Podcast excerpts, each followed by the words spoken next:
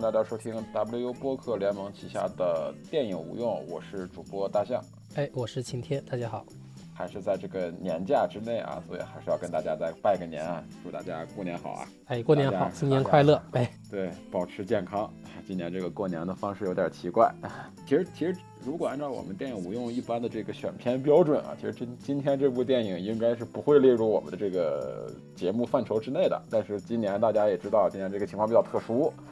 就是以前可能我们这贺岁档吧，可能我们一般就是一带而过。但是今年这个贺岁档比较特殊的一点在于，它集体撤档，因为这个健康原因集体撤档。其中呢，这个徐峥，今天我们要聊的这部徐峥导演带来的这部《囧妈》呢，然后这个有一个骚操作，就是在大年三十的上午忽然宣布，然后他的这部电影将免费上架字节头条，哎，那叫字节跳动旗下的几大 app，就比如说什么西瓜视频、抖音，就可以直接免费看。高清的全片，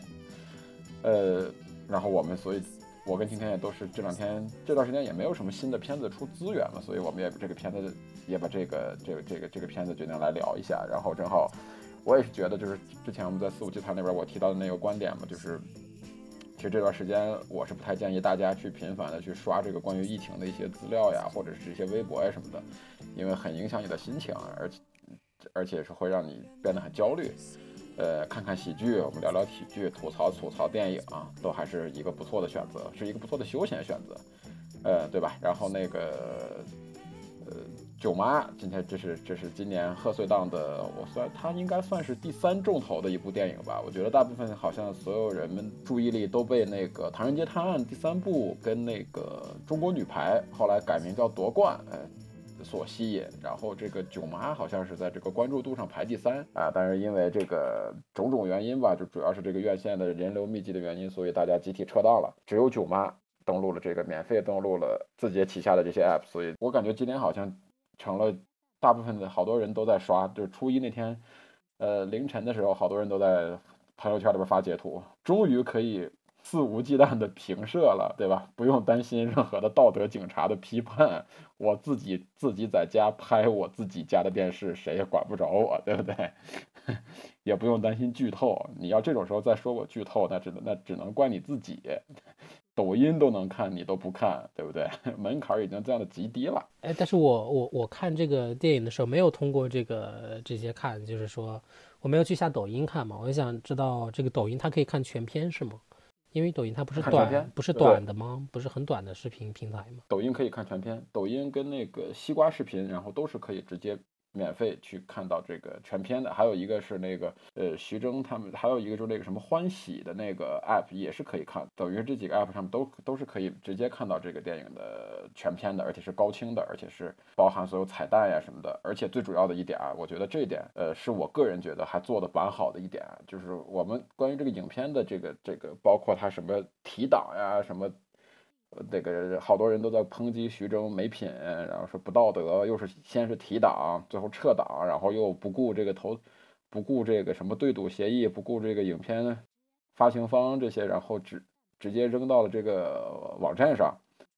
好多人都在批评，但是这个这个不在我们现在这个讨论范围内啊。对我说了，我说要夸他的一点是在于什么呀？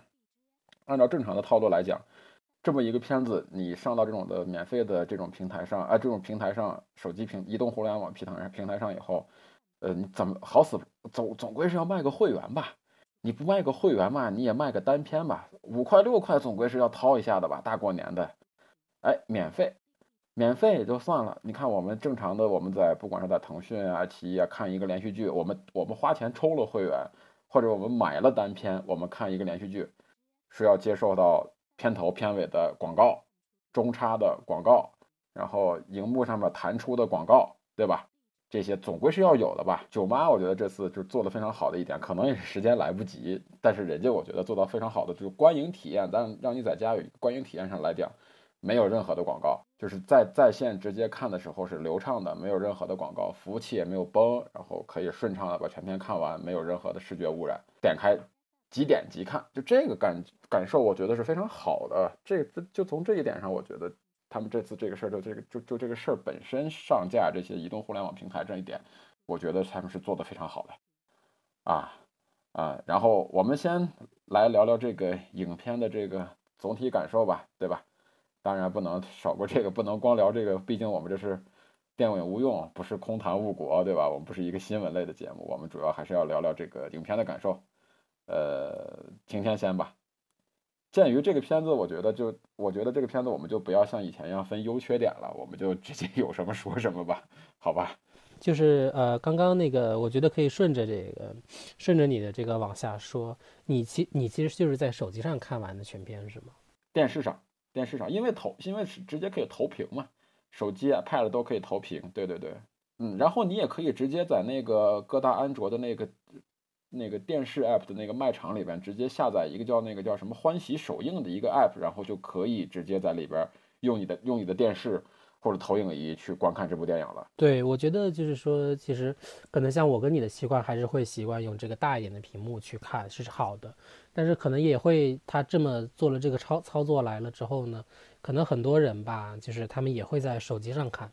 这部电影，甚至是在移动的火车上啊，这样来看，我觉得就是说，徐峥发的那个微博也是对的，就是他说，其实我们不评判电影的我们的喜好和觉得它好不好看之外，其实我觉得每部电影它都是凝结了很多工作人员的努力，所以这些工作人员他们有时候做后期、做声音。包括我还注意到囧妈她不是是还是 IMAX 电影嘛，就是后面做了 IMAX，嗯，所以我觉得其实这些工作人员的努力都是为了在大荧幕上电影院里面呈现一个特别特别呃好的效果，啊，我觉得从这一点上来说可能是有一点点可惜的，但是就是如果说他在营销或者给观众在呈现的这样流畅度来说，我觉得就像你说的，确实是非常非常的，你直接打开就能看，非常便捷的。这个是我的一个感受吧，嗯，呃，然后说到对电影的感受呢，我觉得好像没有那么好看，就是，嗯，就是除了一些生活细节之外，其他的大部分我觉得都挺俗的，嗯，而且也没有任何的创新，特别是就是他到了那个俄罗斯被熊追的那一段啊，包括一些。嗯，很多时候我会觉得就挺吵、挺吵闹的，特别特别闹。就是他跟他妈妈，他妈妈那个演员啊，还有其他的一些，其实就是你会发现他的这个三部曲啊，泰囧、港囧，还有这个呃囧妈，其实全部都是一个套路，要么就是泰囧里面那个油坝嘛，就是你就往这个油里面就是加一滴水，然后就可以可以这样的一个技术。然后到了什么泰囧里面又是去香港做手术。然后到了《九妈》里面又是一个什么什么这样的一个技术，其实都没有变过嘛，没有变过的这样的一个叙事法。然后剩下的你其实就只是把那种，我觉得就是非常非常就称不上好莱坞那种套路，就是非常非常低级的把各个国家的一些文化因素拼凑一下，就这样了。就是这是我一个大概的感受吧。我觉得囧系列啊，就是因为我我习惯于把那个第一部那个所谓那个人在囧途把它抛出来，把它割拿出来看，因为人在囧途的导演其实是叶伟民，呃，徐峥跟王宝强只不过都是主演而已。但是那是二零一零年的事儿嘛，对吧？就当时二零一零年这个囧还是一个网络流行语嘛。现在十年过去了，就是囧这个东西，可能对于年轻的观众或者是小孩来说，他们已经不理解这个字到底是什么意思了。对吧？它这个里边的这个囧的部分，我觉得已经是要大打折扣了。然后就是我们我们，所以我们今天就不再讨论这个人在囧途这部电影啊，我们就从泰囧和港囧来说，呃，就所谓这个徐峥自己操刀的这个二零从二零一二年开始的这个囧的这个三部曲吧。呃，泰囧它的确商业上很成功，对吧？但是其实泰囧怎么说呢？就它其实不算是一个特别新的一个东西，就是你这种同样这种的公路性质的这这这种带点公路片性质的这种喜剧片，其实好莱坞已经玩了许多年了，而且就是它这种常规的这种搭档方式，也不是多么新奇的东西，对吧？是是一个老套路，所以而且就是像是它里边这个人各种各样的设计，其实非常像那个，我记得应该如果我没记错的话，应该就是。呃，之前《宿醉》的导演就是也是小丑的导演，就那个托德·菲利普斯有一拍过一部电影叫《预产期》，就是那个小罗小罗伯特·唐尼跟那个那个那个那个《宿醉》里边那个大胡子，我名字忘记了，他们两个一起演的那个电影，其实就跟这片子一样，就是一个看似成功的一个正常人要去实现一个实现自己的一个一个目的，同时呢阴阴差阳错的搭上了这么一个不靠谱的伙伴，但是其实这个片这种这种类型片最让我就让我感觉到很不适，就是之前节目里边我也曾经聊过，就是你这种东西，其实这个这个东西看上去好写啊，这个剧本就是人物也好设计，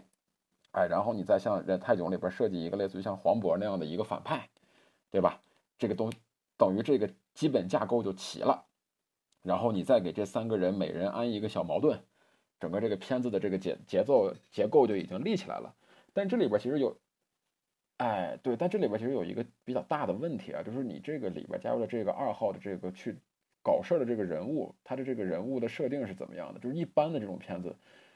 都会把这个人物设定成一个故意的、非常去给主角找麻烦的一个人，就他所有的麻烦找的非常刻意，而不是说是那种的，不是说是像周星驰电影里边或者像另外的一些高级一点的喜剧里边这这种是两个正常人，但是阴差阳错的给对方找麻烦，他没有那种巧妙感。而他就完全设计成了一个里边一个人故意去给另一个人找麻烦，而且是用用很多很多时候是靠的是反常规跟反逻辑的路子去给对方去挖坑，就这个东西好不好笑？非常好笑，就但是就像是几个人把我摁在地上使劲挠我嘎吱窝那样的笑，我笑没笑？我确实笑了，但是我笑的特别难受，对吧？它不是一种发自内心的快乐，这所以我一直觉得，而且就是你刚才说的一点很重要，就是囧系列从泰囧开始非常吵闹。呃，可能是我觉得人们对于这个节奏明快有一些不同的理解吧。现在好像就大部分的那个喜剧，因因为泰囧成功了嘛，所以后续的很多的喜剧，其实这个欢乐的情绪的传达，大部分都是依靠吵闹、吵闹的台词、吵闹的配乐，然后不不不停的剪剪的很剪的稀碎的镜头，然后去让你整个让你觉得这个节奏很快，然后觉得很欢快。就有点本末倒置，我个人是感觉，呃，就是港泰囧，我觉得还怎么说呢，还凑合，就是他起码他的故事是一个完整的，然后最后他们两个人都各自有各自的那个追求，就是虽然说追求看上去有些不现实，但最后都以一种方式实现了，就这个东西整体的感觉还是蛮蛮顺的，尤其二零一二年我们缺乏这种喜剧电影，缺乏这种这种本土特色的喜剧电影，然后有一些异域风格的喜剧电影。所以泰囧，我觉得它是占了一个天时地利还有人和吧，对吧？所以我觉得泰囧的成功是是是是是很正常的。但是其实到了港囧的时候，港囧的时候，其实你就我觉得就你能明显的看到，就是徐峥对于自我的一种。重复就是他已经没他在港囧的里边，他没有给我展现出任何他的再创造，或者是他的呃去对于这种喜剧风格的思考以及摸索。其实我是我是这么看的，其实我觉得那个泰囧他是是很偶然的，就是他们当时也没有想到那么成功，因为泰囧他毕竟是创造了当时哇，当时就是惊了，就有点像我们后面那个那个战狼二的感觉，就一下子怎么就蹭第一了，就这么一个片子。然后所有人都会觉得特别成功嘛，但是我我个人觉得，虽然就是三部可能都有点吵闹，但是泰囧里面它有一些，就是 在现在看来还是，呃，随之哎，我们我们就冲这个能笑半天，就比如说从上面拿一个水桶去浇那个徐峥、王宝强，就这样的这个段子，其实就是就是默片喜剧中的这种，就是往人身上扔奶油蛋糕这种段子，我们也能笑笑半天嘛。就是，但是到了说，呃，到这个港囧这儿呢，我觉得他其徐峥其实也是有想法的，比如说他用一些喜欢的王家卫电影里面的配音啊，比如说他还让那个王晶啊来来客串，或者说他有一些故意的设计，包括包括我特别震惊，就是到港囧里面，包贝尔居然还在给我们普及那个。世界电影史中的纪录片知识，就是说我是什么弗拉哈迪，然后说那些，我都我都觉得很很有意思吧？对对，我我是我是觉得就是说港囧他其实是有些想法的，但是我觉得他玩砸了，我觉得是这个道理，并不是说我我我不觉得就是说他肯定是黔驴，呃黔驴技穷啊，或者是没有什么呃很深的思考，我觉得可能就是想做的太多了吧，这是我的感受吧，嗯。呃，对，是的，就是我我我明白你说的，就是就是徐峥其实从他从泰囧成功了以后，他想在港囧里边实现自己一些对于电影的他电影的那个美学的热爱跟抱负，就是哎，我想让你知道，其实我不是一个只会演什么春光灿烂猪八戒，然后只会拍这种无脑喜剧的，其实我是很懂电影的，对吧？我是很热爱电影的，如何如何？但是他其实。呃，港囧里边它的主整个的这个包括人物关系，包括这个人物设计，其实都是一个泰囧的更更大化，对吧？但是它其实没有贡献出像泰囧里边那样的，就是像你刚才说的，让人能够嗯记忆深刻的笑点。就比如说你说那个从上面，哎，我有一个泼水节的那个，然后从楼上浇水，把它一个刚弄好的电脑浇坏。对吧？这是，然后包括你像他跟那个跟泰国当地的那个那个那个风俗相结合，就比如说他们走电梯里边看见一个美女，还说你这说说这是是这这肯定是一人妖，这男的这如何如何？最后那女的说没事，电梯里有一傻有俩傻逼，对吧？就这种就这种东西还是能够让你就是能够让你跟这个他所谓构架的整个这个社会去那个世界观去结合在一起的。但是我觉得港囧里面它有一个很大的问题。是他最大的，就在我看来最大最大的问题。我我呃我不我非常不喜欢王宝强，我非常不喜欢王宝强。但是我认同王宝强在《人在囧途》以及《泰囧》里边的角色设计，我觉得是很很符合他这个人物形象以及他整个这个他一贯的这个特点的。对，但是我觉得在港囧里面，其实徐峥犯了一个很大的问题，就是他进一步的矮化这个王宝强的。原本是应该属于王宝强跟包贝尔的那个代表的那一个，就是故意捣乱这么一个人的形象，他把他塑造成了一个完全彻底彻头彻尾的大傻子，就是像是就是最后包贝尔，就是我我非常不喜欢王宝强，但是我特别特别讨厌包贝尔，就是他，嗯，他的那种感觉，我觉得就是比较适合类似于像是小品或者是撑死算是一个滑稽剧的那么一个表演，就是你当他把他的那个表演放到大荧幕上去看的话。他根本撑不起来任何一个角色，他哪怕打个酱油还还凑合，就所以就是港囧整个让我看的非常的尴尬跟烦躁，这是一部就不是说是让我觉得不好看的电影，是让我觉得特别烦躁的一部电影，包括里边的赵薇，包括里边的这个杜鹃，就所有的人，我觉得都是在错误的时间出现在了一个错误的位置上，所以港港囧我觉得是一个彻头彻尾彻尾的失败。就是就是我的看法，但是到了囧妈，我觉得它有一点比较好，就是我要提到它里边的一个优点，就是她把吵闹的这个，她她她在吵闹这个地方做了一些减法。她怎么做减法呢？他把原本是一个吵闹的角色换成了三个，就是分别是有那个他的母亲跟那个贾冰饰演的那个列车员，还有郭京飞饰演的那个他的弟弟吧，我记得应该是。他把让人烦躁的傻子这种形象分摊到三个人的身上的时候，然后让他们三个人各自有了一些跟各自角色相关的笑点的时候，他就会让你不觉得，他起码让我没觉得那么烦躁。就就囧妈没有说让前面一段没有让我觉得非常非常的烦躁的点就在于这儿，就他们三个用各自各各自的那种犯傻的那种犯傻的那种表演。来逗观众笑，但是这个东西，你如果把这个东西都集中在一个人身上的话，肯定是又会是一场灾难。但这个的话呢，你因为这三个角色出于不同的目的以及不同的人物设定，然后他们分别来负责这个搞笑的工作，就反而会分担出来，分担了使使得这个影片变得较为平衡。这是第一点，我觉得还不错的点。嗯，第二点，我觉得是就是从呃人在囧途泰囧到港囧。这两部来说，它没有一个很好的情感落点，就是它其实没有表达太多的情感。就你你现在想想，回头回头想想来说的话，就是我想干一个事儿，但是我干不成，我非要把它干。然后那边有一个傻逼一直在给我添麻烦，就就这么一个故事，对吧？它没有情感落点。你你第一部的情感落点是什么？就是王宝强说我想跟范冰冰照相，我我就想娶范冰冰，对吧？最后范冰冰来了，这这这是他的一个情感落点。然后港囧。不好意思，我都忘了，好像就就是什么艺艺术追求还是什么，就很虚无缥缈。对，就很虚无缥缈。这种东西其实你不是一个普世的人所都能感觉到的这个他的情感落点，所以他在这一块我觉得比较弱。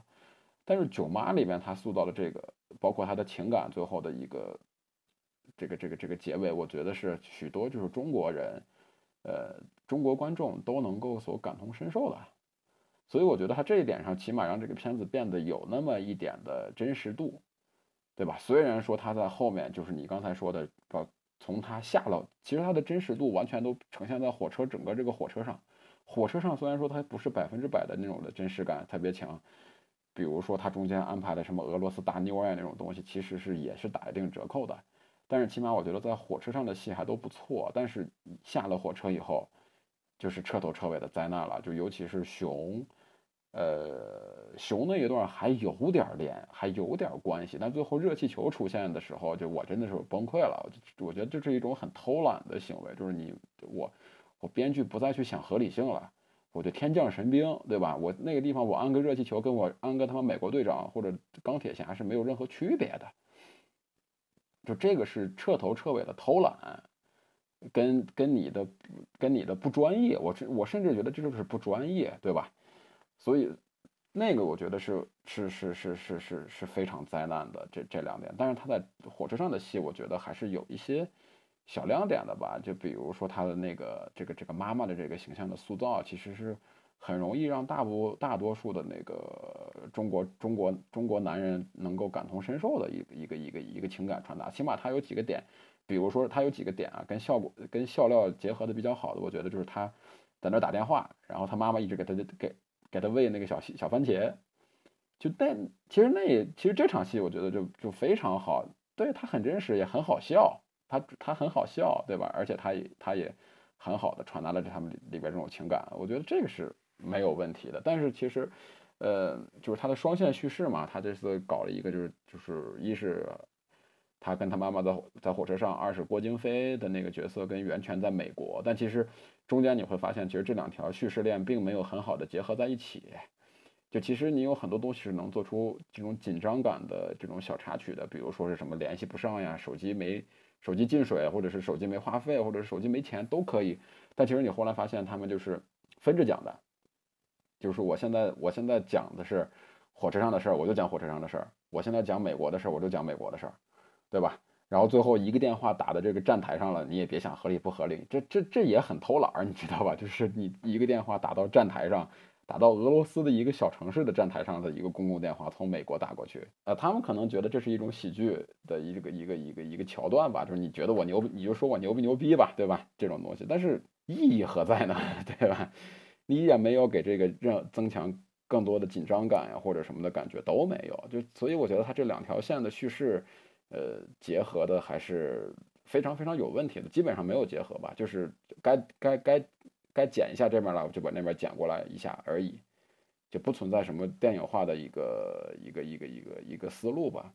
所以我觉得就是我个人的感觉啊，就是从泰囧看到港囧，再到囧妈，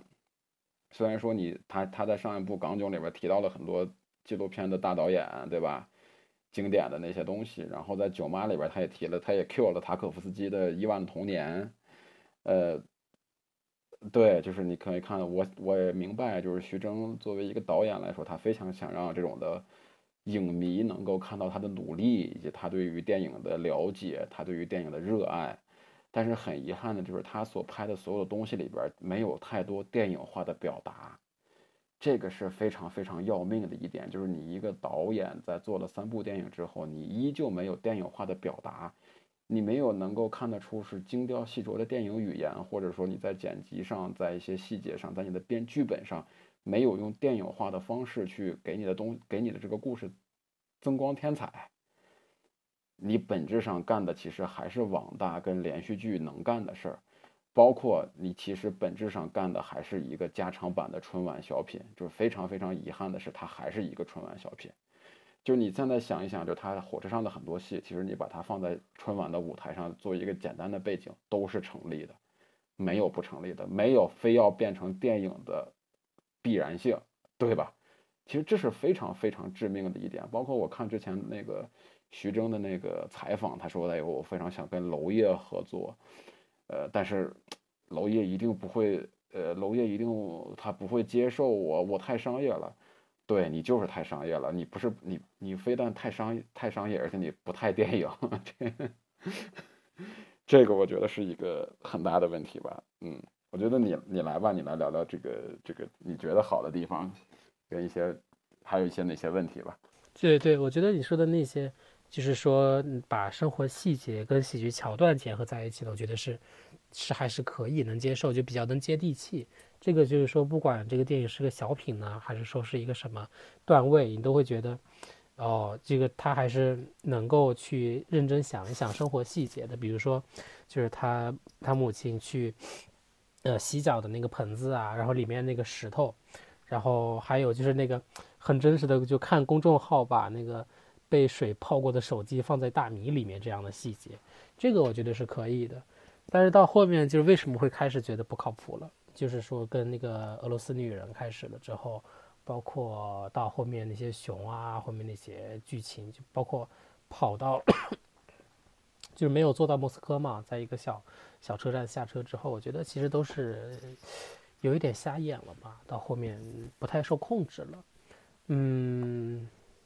我我然后其他其他方面就是我觉得好的地方，可能说这样这样说有点奇怪，就是它可能是作为一个为俄罗斯的宣传，或者说为这个。从北京出发开到莫斯科这个列车的一个宣传，他做的至少没有特别生硬的一点呢，在我看来就是，他其实呃也算能够说得过去吧。就像你说的，为什么说呃泰囧和港囧它其实是没有一个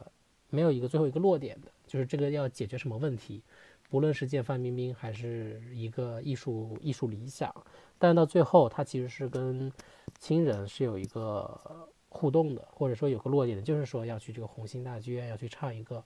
呃，唱一首，唱一唱一段那个唱段嘛。我觉得这个还是能说得通的。包括，包括他拍摄的在那个冰河上的，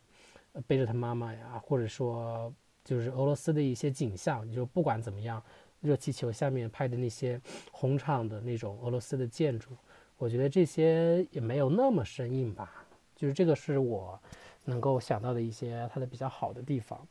嗯，嗯，其实还有一场戏，我个人还是我觉得啊，你嗯也不能完全说吧，也不能也刚刚才确实说的话有点狠了，我觉得也不能完全说那个那个那个那个他没有电影感的东西啊，就是他其实有一场戏，嗯，就是他妈妈最后在那个到了那个剧院以后。就其实那场戏也挺可惜的。其实他应该，他其实那个那个地方，我觉得应该做一个小的双线叙事。就比如说他去怎么着，去不让那个幕布完全落下，或者我怎么着让让这个灯光一直亮着，最后打到他妈妈身上。其实他可以做一个小的那么一个紧张感的东西，比如他去跟这个剧场的工作人员斗智斗勇呀，或者什么的，对吧？但是他那地方没做出来。但是，但是其实他他妈妈那个唱歌的那那那一段我觉得还是起码这个情感的流露上还是比较真挚的。就是他那个幕布遮一半，然后遮到眼睛那个鼻子那个位置，然后只露了一张嘴，然后开始唱歌，就整个那。但是就是如果你能把这两个，就像我刚才说的，做一个小的双线的话，你你你会让观众在前面忽然哈哈哈的笑，对吧？他可能跟那个，比如说跟保安在那追追追逐呀，或者干嘛的，然后在那撕觉得非常难看。人们被他逗得特别哈哈大笑的时候，忽然他妈妈的歌声一出来，比如说所有人都安静下来，他做这么一个情感上的一个落差的话，我觉得可能会让那场戏更出彩一点。但是其实单看的话，我觉得那场戏是可以说这部电影里边比较动人的一个桥段吧，就是他跟他妈妈最后在那个地方开始唱歌，对吧？还有一还有一个就是他他妈妈那个在窗边。就是他们俩刚当他们俩大吵完一架之后，他妈妈一个人在窗边那种落寞的那个眼神，那个表情，对那个地方其实其实那个地方的演的也还也还算是动人吧，我觉得，呃，然后其他的我觉得就真的就是乏善可陈了。但是但是他这个剧本我觉得其实是有一些小亮点，比如他是他并置了两两个两段情感情感关系，就是他跟他他老婆吧，他前妻吧，袁泉的那个角色，包括他跟他妈妈。的这两个情感角色，其实其实最后你会发现是有一个轮回跟照应的。他们其实就是他一直在指他他他他前妻一直之前指责他的话，两分钟以后他就电影里边就用到了他妈妈的身上，对吧？他就跟着就是你其实在幻想的一个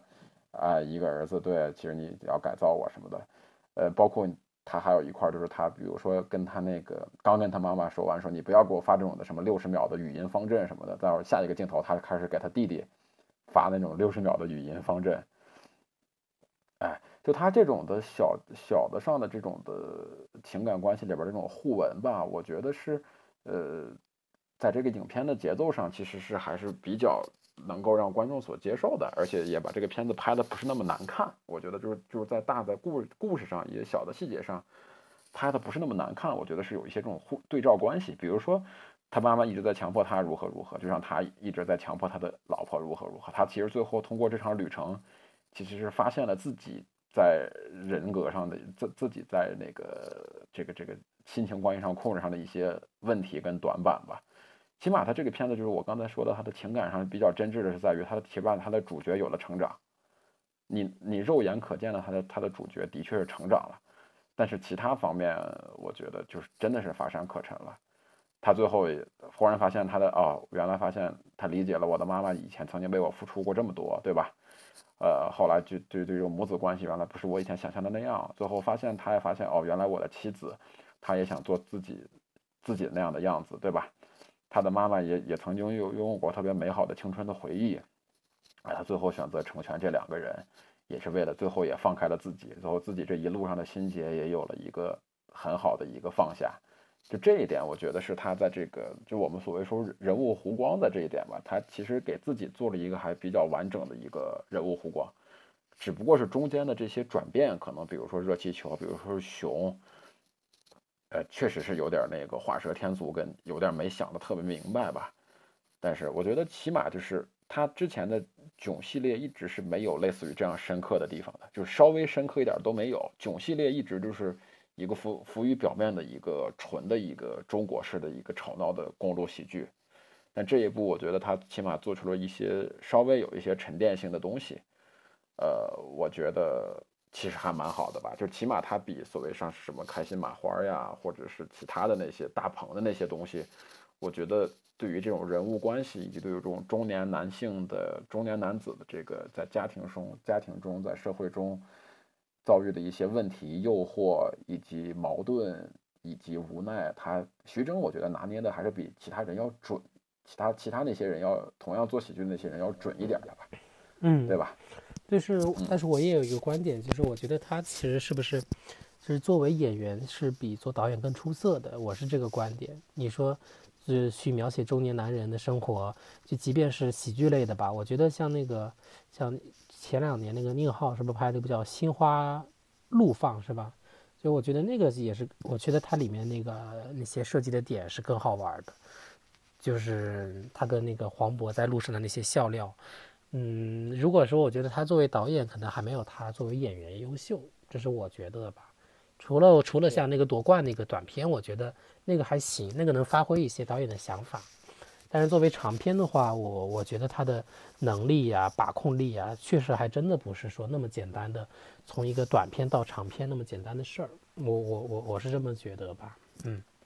对我当然同意你说的这个。徐峥，我觉得做演员是确实是好演员，就是像《药神》呀什么这种东西，这些电影我觉得都无需赘述了，对吧？他肯定是要比同我们说这些什么喜剧男星里边。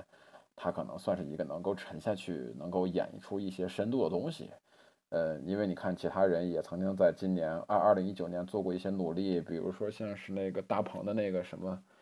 什么什么什么什么那个那叫什么受益人呀之类的，其实都不太行，对吧？但是我觉得徐峥起码还是作为演员来说还是没问题的，但是作为导演来说，呃，我觉得囧妈，嗯，略好于。港囧跟泰囧略好好于港囧，但是跟泰囧不相上下。他可能在情感深度上，比如就像我刚才说的，可能比泰囧要好一些。但是他在这个呃整体的一些笑点的细节上，又做的不如港囧，不如泰囧那么那个完备。他很他他比较粗糙，所以我觉得他当然是，呃，徐峥当然是一个好的演员，但他是一个。及格线左右的一个导演吧，只能这么说了，真的只能这么 这么说了，对吧？因为你要说是不及格的导演，我们中国从来不缺嘛。但是及格的，但但是及格的导演就那几个嘛，对吧？你毕竟看到今天，连那个陈凯歌都已经沦为一个不及格的导演了，就是不平均分是不及格的一个导演了。所以你再看徐峥的话，确实是一个呃需要我们珍惜的宝。但是可能根据这次这个事件之后，我觉得，嗯。怎么说呢？可能徐峥未来的路也有点不太好走。然后你看最近的新闻，他被那个那个院线的联合抵制，然后发文要求抵制，然后包括上上书政府要求要求下架，就这种声音已经冒出来了。就是我觉得比较重要的一点就是看徐峥以后的这个他他他他随后的影片，他怎么跟影院跟跟院线和解吧？我觉得，对吧？这个其实蛮重要的，因为中国的这个院线，我觉得还是有蛮大的话语权的。就是你拍的东西拍的再好，因为怎么说呢？我觉得还是一个。我们现在其实还不是一个像美国或者像其他国家那样的一个完全开放的一个商业院线吧，就是你每个你能上的片子就那么就这么几部，你抢占的周期就这么多，你影院没有任何的差异化，对吧？同样的，你的四部电影一起来，我当然是要上那些的，我看我跟跟我关系好的，以及能够为我吸金的。就之前那不是。我记得好早好早之前有一个刘德华的采访嘛，刘德华说他当时上一个什么片子来着，他自己投资自己主演的一个电影，然后他去跟那些院线大院线的院线经理去喝酒，啊，不是不是不是，是他自己的一部电影忘记了，就是他说哎有时候很累，说是那个要路演，然后路演完了要跟那些院线的经理什么的喝酒吃饭。然后要求他们，就是怎么说，就是类似于像求他们说，你们多上多少多给我的排一排，因为尤其你像贺岁档这样的话，你没有太多钱，你都是强势的国产片扎堆上的话，你你每天的时间就那么多，院线就那么几个厅，能排的就那么多场，对吧？我给我每天给你多排几场，给他少排两场，这个差异一下就出来了。就我们并不是说是什么文艺片有文艺片的院线。B 级片有 B 级片的院线，商业片有商业片的院线，对吧？还有一些是我们更更独立的院线，这样的，我们分不开，我们所有东西都要在这一个锅里边煮，这里边有好的有坏的，有垃圾有有有速食快餐，什么东西都有。那你这个东西你要拼的，我觉得更多的就是你这个你像像徐峥这次这样这样大面积的得罪了这个院线经理，得罪了院线方，以得罪了一些发行方呀什么之类的，我觉得就是他以后。他的下一步到底会怎么怎么怎么怎么做？我觉得就是一个问题，这是一个远话，但是近的一个话，我觉得就是说是囧妈还有没有可能，还有没有可能登陆院线？这是一个非常大的一个问题，就是好多人，我觉得就是我们现在来说，对于这个关于这个囧妈到底有没有电影感的这个讨论，其实在于我们没有任何人看过这个东西的电，没有人看过这个片子的电影版。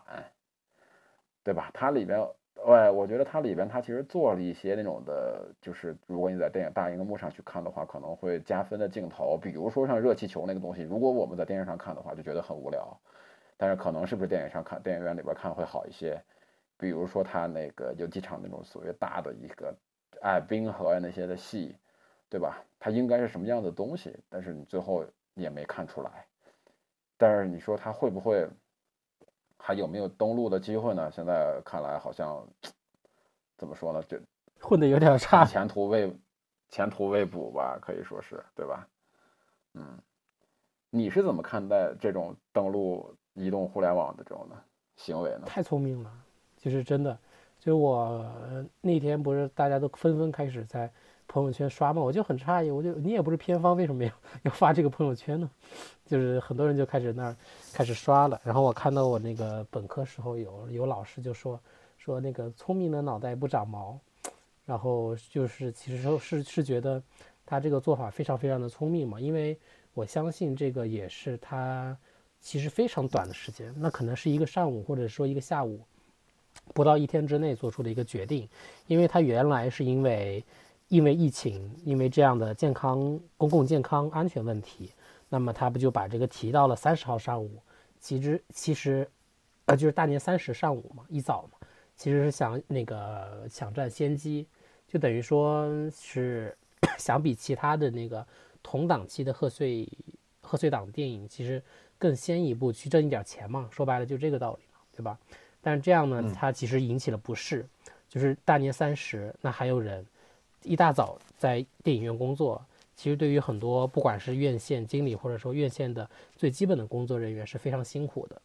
然后，然后他们最担心的其实还不是说我这次辛苦，是如果你开了这样的一个先例，那以后是不是就是如果在这个大年初一就是没会有不利的情况，是不是大家纷纷都要这么做？其实这个这样的一个做法其实有一个先兆了，就是你这么做了，等于说是开先例了，其他人都可以这么做。好，那那其实他就说能不能通过一些其他的方式啊，比如说发红包啊这些去弥补。那么暂时的说法是这样的。那后来你看这个事件进进一步演化，那全部就是说春节档就没有电影了。这个其实是在，可能是说自从我们国内市场有这个中国有春节档这个概念以来也是首次吧。我想就是说第一次春节档是没有一部电影在电影院上映的，就是说该上的这些影片啊。所以所以其实我觉得到了这个地步，那徐峥的那个电影还有包括他的宣发团队还在想一个事情，就是我们能不能变。就是我们能不能不要那么被动，就就去，比如说，就是他们就想了这样的一个办法。我觉得这其实是一个三赢，就是特别特别聪明的一个办法。就是今日头条用六点三亿，然后去买下这个电影，然后，然后你觉得在观众看来其实非常非常好的，因为看电影不用花钱啊，观众其实也是躺赢的，就是就是我可以免费看电影了。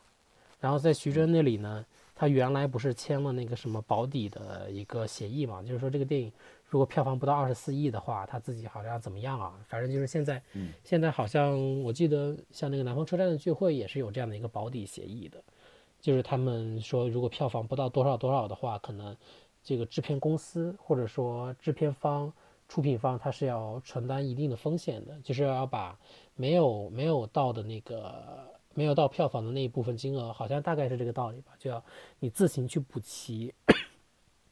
所以我觉得，就是说那样原来的一个保底协议的终止，其实是让徐峥更放心，就是更放心了的，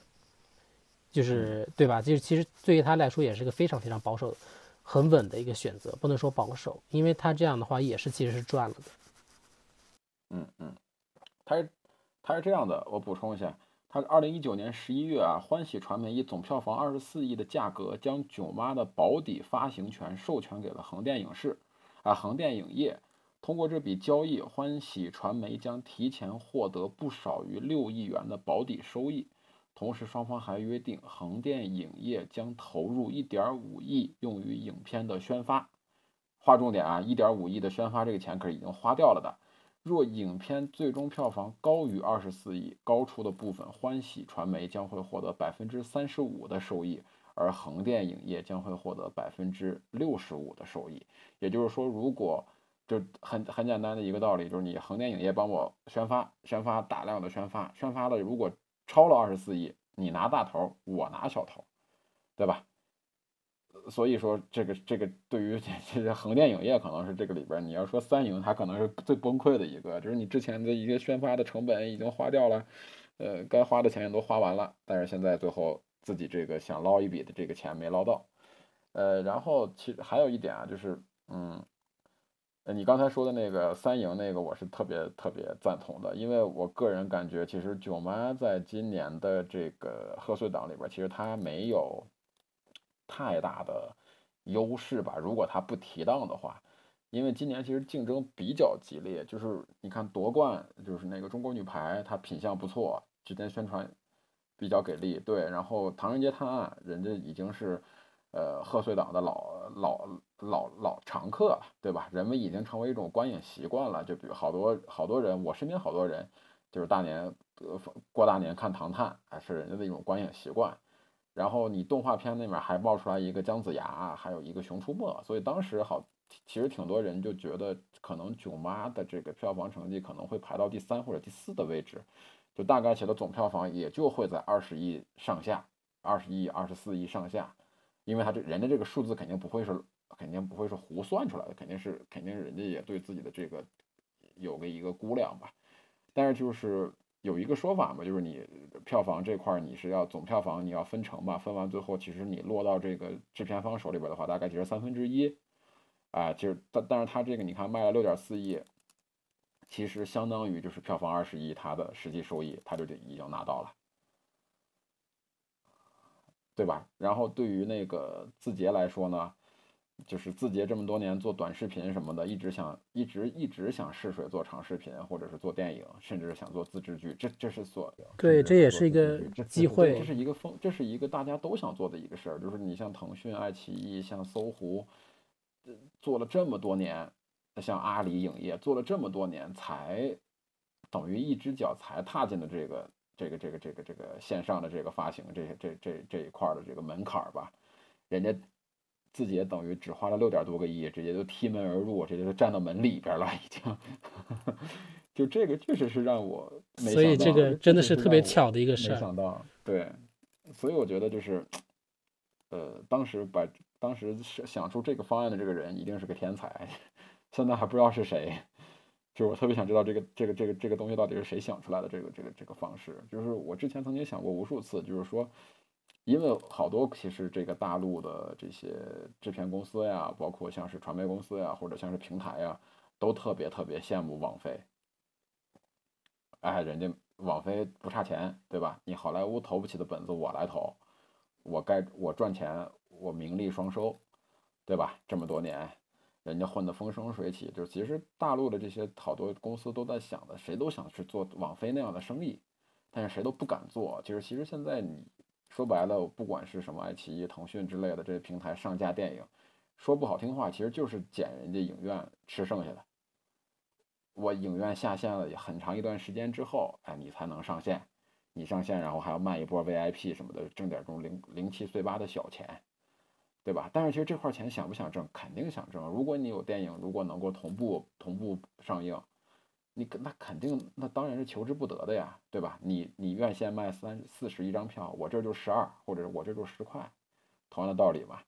对于我觉得，但是而且我觉得可能这个这个。这个网飞这样的电影的发行模式可能更适合中国，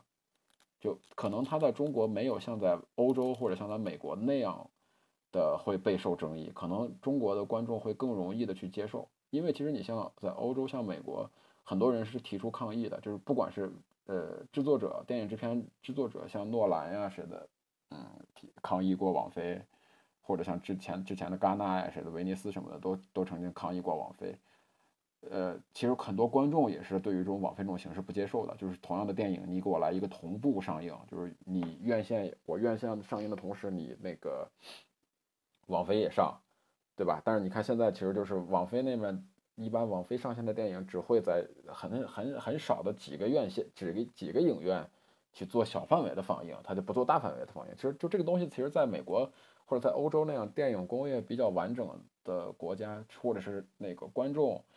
呃，比较成熟的这个市场来说是比较难推的这种形式，但是对于中国来说，我觉得这个门槛会非常低，会比会比我们想象的要低。就因为中国大部分的观众说个不好听话，看电影是是第一个问题是这个片子是讲啥的，你讲啥的这个东西就没有必要我提前五分提前五分钟十分钟入场坐下来看广告。全都看完，看等字幕结束，我离场，呃，开车回家，对吧？我讲啥的？我拿起手机，我打开抖音，我打开西瓜视频，打开任何打开一个 app，同步就看了。我还能少花点钱，我还不耽误我参与跟朋友的讨论，就何乐而不为呢？对吧？就其实这个东西，我觉得就是，呃。人们都在谈对这个事儿的接受程度如何如何，但是我觉得可能对于某些电影来说，这种这种这种东西会变成一个以后有可能真的会在中国迅速的变成一种常态化的事儿。就最后我院线我也跟你，我也我我也接受你的发行方式，你这样发的话，我给你我给你少排一点，对吧？你大量的东西我放在这，比如就很多像那种喜剧片，像这种喜剧片或者是那种剧情片什么的。我就没有必要，我上我上发行，我我要冒很大的风险的呀，我要考虑档期里边的竞争，我要考虑我自己的这个宣传宣发成本，要考虑我的我要是不是要带着人去走路演，一站一站的去跑，这都是钱呀。但是这样的话，我只需要哎，我我拍几个快手短视频，我找几个网红合作一下，这个事儿就搞定了。但是就是我个人觉得这个东西在中国推广起来，可能可可能会比在美国或者在欧洲推广起来的门槛要要低，而现在就是看来的欢喜传媒跟这个西瓜字节，人家是已经走出了第一步，而且这第一步走的让人猝不及防。嗯，是这样的，就是我觉得其实徐峥带来了改变，而这个说就是你可以把它定义成一个破局者，也可以把它定义成一个搅局者。就是他真的是做了很多人就想梦寐以求、想尝试的第一步做的事情。那恰恰其实是今年有这样的一个契机来做这样的一件事情，然后我们就哇，用特别快的速度就进入到了一个呃中国所谓突破了这样的一个发行模式，第一步做这个事情的地方。那如果觉得说，如果说搅局的话，真的就像你说的，那以后如果他不光是他的电影。或者说以后有像这样的方式，那其实对于院线方，对于电影的这个票房统计，甚至是对于整个市场，其实都是一个比较大的冲击。我觉得是这么认为的，因为你在影院院线上映的时候，其实那些全部都是收入，就是其实对于院线本身，电影院本身的收入是大打折扣的，所以这个是他们非常不受欢迎的地方吧。嗯，然后我还是想强调一点，就是说，我觉得不管怎么说，就是一部电影呢，最好还是能够在院线上映，因为真的是有很多工作人员，他去为这个电影的呈现做了非常非常多的努力，去剪片子啊，或去调声音啊这些。我觉得如果说就仅仅是在网络上，或者甚至只是在手机上看，有一点点去有点对不住他们的努力。这当然是，就是我们还是对于这种的。电影是有一个电影感的一个要求的吧，但是可能就是我觉得，呃，徐峥开出了这第一枪，呃，我觉得是有点，是是是是有点让人意想不到，就是可能我们之前都在想谁会成为中国的王菲，现在可能这个王菲的这个成型之路要加速了，呃，当然了，可能这种东西对于中国电影来说，我觉得暂时短时间看是弊大于利的。为什么这么讲呢？就是我们从官方的层面上来讲，肯定是不会鼓励这种行为的。以后肯定会对这种这种行为有更多的约束，因为我们现在每年都在年底的时候，哎呦，中国的票房比去年同比上涨百分之多少，突破几百亿，突破几百亿，对吧？这无形中等于你少了二十亿的票房收入。就这个东西，其实对于很多我要政绩的人来说，是一个巨大的一个损失，而且是。等于他，他真的是，我觉得徐峥真的是得罪了很多人，但他这个卖的人情也卖得非常好。就是你面对疫情，对吧？我请你看电影，他他用的是请观众看电影，请请全国人民看电影。就这个，他当然他吸粉的一部分一部分了，但是其实就是其实说是好，你看豆瓣上其实也有那种评价嘛，就说是哎呦为这种行为点赞，给个五星，对吧？好像貌似看来给五星的一般。大部分都是都是都是这样的评评价，但是就是就是我我相信就是徐峥肯定他的想法也不至于说是我要变成网中国的网飞的导演徐峥，他肯定是要变成这个，他肯定是还是要去继续去拍他的大荧幕的东西的，因为我们也刚才说了这么多，其实徐峥是一个有艺术追求的人，他的他的他肯定不愿意就一直在给这种的手机或者是给电视用户去拍东西。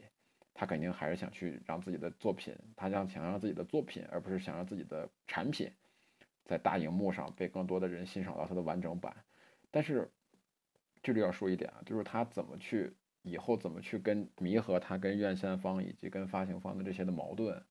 我觉得只有一条路，就你拿得出过得硬的产品啊，拿得出过得硬的作品啊，对吧？就是你如果就是你拍出一个真的像《大圣归来》那样的爆款的东西的话。你自来水自然会院线没有人跟钱去作对的。你别的你同时同期四个片子，你的片子常常爆满，别的片子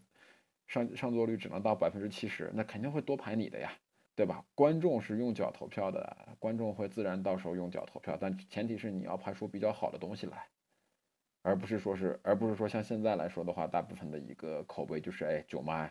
上抖音，确实是这个东西是一个抖音水准的作作品。你如果维持这个水准的话，我觉得徐峥回归大大荧幕的之路会非常非常非常的坎坷吧。我就觉得还是很特殊吧，今年就这一部可以看的春节档电影。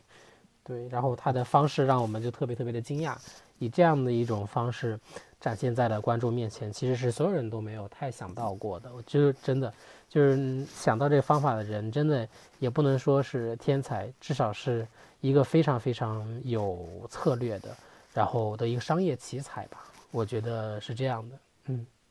呃，说个说个题外话，其实他们那个四个片子都同时撤档的那天，那个消息出来以后，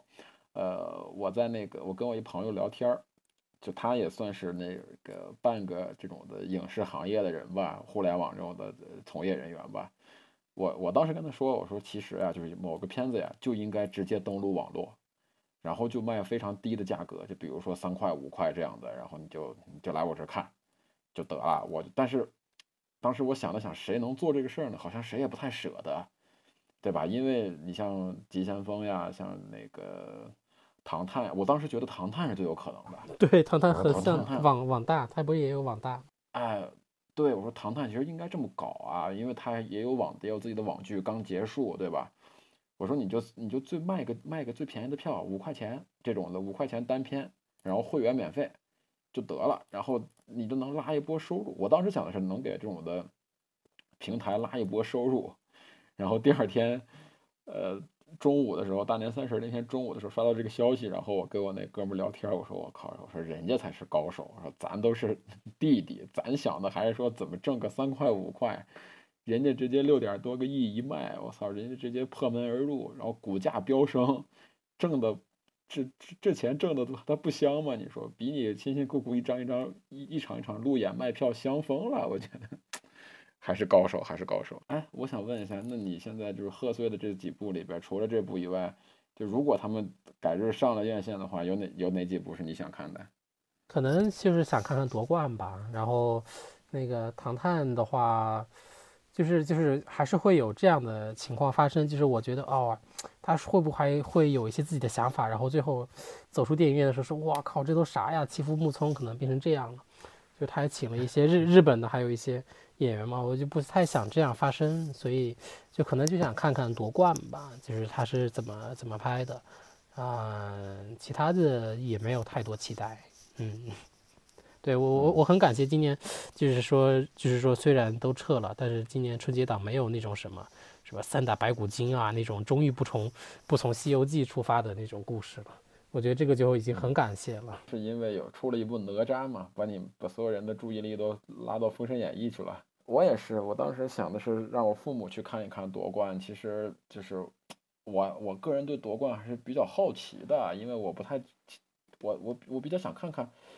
呃，陈可辛是怎么着能把这么这么长的一个时间跨度的故事浓缩在两个多小时的电影里边，我觉得这个还挺还挺难的，我个人感觉啊，就是因为我看从的预告片来看，是从郎平小时候一直要拍到郎平执教女排，然后夺冠这些事儿。因为我觉得这个还难度挺大的吧，然后《唐探》我是从我从第一部就没看过，因为就是我个人也之前也说过，我我非常不喜欢王宝强这个演员，所以我也没看过《唐人街探案》。嗯，然后那个林超贤的那个也不是很感兴趣，对。然后那个成龙的那个其实反而我还有点想看，因为之前两部成龙都是那种喜剧风格非常明显的。这一部好像有点又回到了那个他早期的那种的，就是就纯动作片的那个那个那个那个感觉。看预告片吧，然后反而我还是有点想看，因为确实不容易。我虽然说这两年对于成龙不喜欢，不太喜欢了，但是你不得否不不能否认的是，这个人陪伴了我，等于从小到大这么多年的这个观影观影历程吧，也是一个非常重要的一个电影人。所以说，呃，但凡他的片子。看上去预告片别太烂，我就愿意去支持一下。我是这么抱着这么一个心态吧。呃，然后姜子牙其实我还有点想去电影院看一下，我想看看他那个到底是怎么一回事儿。因为现在就到直到今天我也没弄明白这个姜子牙跟这个哪吒到底是不是同一个宇宙。就这就这个事儿我还没弄明白，所以我中国中国动画片嘛，该支持就支持一下。嗯。现在这问题就看看他们什么时候能登陆院线吧。对对，其实就是最后一点想补充的，就是其实像这个电影的档期是一个特别死的事儿，就是特别传统的事儿，就是你要么就是在春节档，其实有很多电影它的考量，为什么？为什么？我觉得就是特别会做话题，像那个刺杀小说家吧，就是前段时间我真的以为他的海报做错了，他说二零二一年的那个大年初一。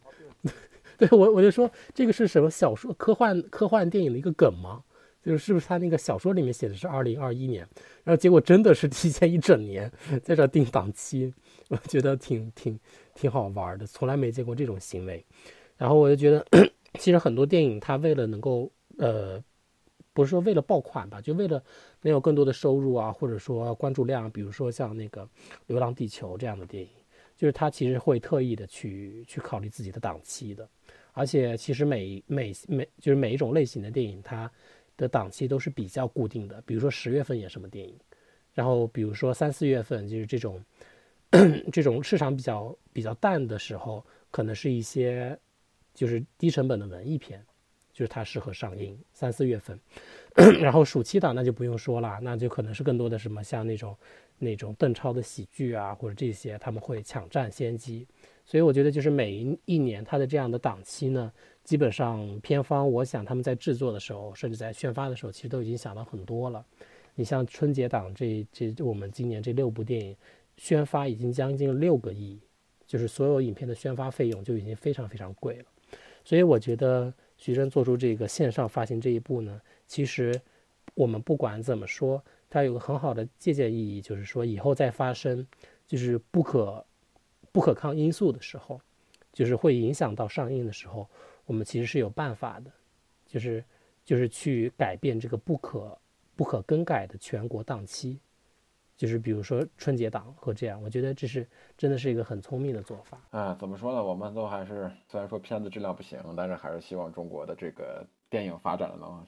能越来越好吧。因为贺岁档就是刚才像晴天主播说的，贺岁档是一个主要卖钱的一个档期。就这两年可能别的档期有点都有点名不副实，比如什么国庆档呀，呃，跨那个那叫什么那个新年档期啊这些的，其实都有点名不副实了。但是真的是每年就是这个过年的这七天假期里边，确实很多人是没地方去，呃，娱乐场所都不开门，所以只能去看电影。所以好多像这几个片方，所以我也我也非常理解为什么院线方的人会那么的这次会那么反应强烈的去抵制徐峥。哎呦，看上去好像是一件那个惠民的一个好事儿，但为什么有很多人要站出来唱反调？的确是伤害了很多人，就很多人的工作都做了，钱都花了，精力都投入了，现在等于是。白白打了水漂了，自己一分钱没拿着，的确是，所以我是完全能够理解这种情绪的。但是这种东西，也就是在一个，这就是一个新的时代，就是这种的网络这种发行，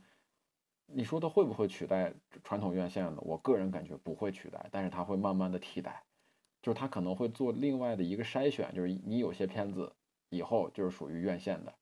你真正的你真正的水水平质量没达到的。对于像我们来说，又没有那么那么复那么分分工明确的院线的时候，那就是等于这些片子就慢慢的是在侵占网大的市场。最后其实还是一个凭实力说话的吧，我觉得，对吧？你拍出好东西来说，观众会自然会去投票的。你你拍出一个真正具有大荧幕质感的，像诺兰或者什么的东西，像像复复联四，你就算是同步上，我觉得很多人也会走进电影院去看的。这个东西是跟你的东跟你的这个质。跟你拍出什么样的东西是息是息息相关的，就算是你在得罪了院线如何如何，只要你想回去，只要你东西拍得好，